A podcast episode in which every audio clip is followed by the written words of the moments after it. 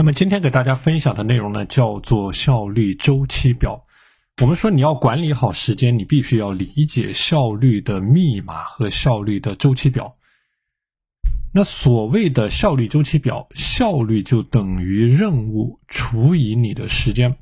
我们说人的脑力、体力和精力在一天当中的总量，它是一定的。那包括我之前给大家介绍的这个大学做的实验，对。一个实验组啊，在一段时间内的精力去进行探索，那么他得出的结论就是，一个人啊，一个人的脑力、体力和精力在一天当中的总量是一定的。所以，一个基本的原则呢，就是说你在精力波峰的时候去解决最困难的、价值最高的任务；那么在精力的低谷的时候去从事一些机械重复的工作，将有限的精力发挥出最大的潜力。那这个就是我们。之前提到的你的精力波段，或者说你的精力的这个节奏的问题，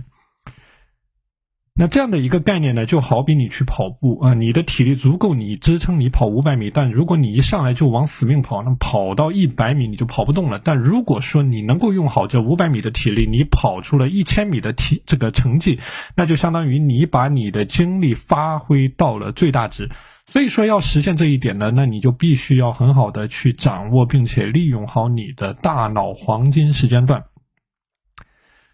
那我们说，一个普通人在一天当中一般会经历四个黄金时间段。第一个黄金时间段就是在你早起之后的两到三个小时。那比如说你在早上七点钟起床，那么早上九点到十点开始，这个就是你的第一个黄金时间段。那么第二个黄金时间段是在你下午下班之前的一个小时。那比如说你在五点半下班，那么可能从十点半开始就进入到你的第二个黄金时间段。那么第三个黄金时间段呢，就是说你在晚饭之后的独处的。时间啊，那么第四个黄金时间段呢，是在你运动之后的一个小时，因为我们之前讲过啊，你通过有氧的运动，能够对你的专注力和精力去进行一个修复。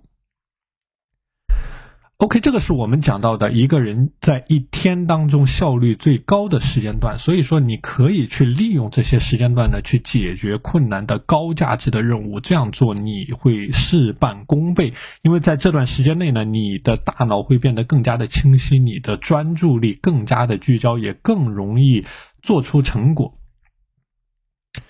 那么这里我们提到的另外一个话题，就是每一个个体的效率周期表它存在着差异。当然，刚才我说到的这几个时间段呢，它是针对于一般的人，但是每一个个体在个体的效率之间，它是存在差异的。所以说，你要做好效率的周期表啊，你可以的呃一个做法就是，你可以找出一支笔。你可以找出一张纸，然后在纸上呢去画出一个表格，以每一个小时为一个单位，或者说每半个小时为一个单位，去记录你在不同的时间段的效率的优良中差的情况。那我举个例子，比如说你在早上的十点到十一点，这个时候你的效率优；那么你在下午一点到两点，这个时候你的效率是中。那么一以此类推啊，进行一个记录。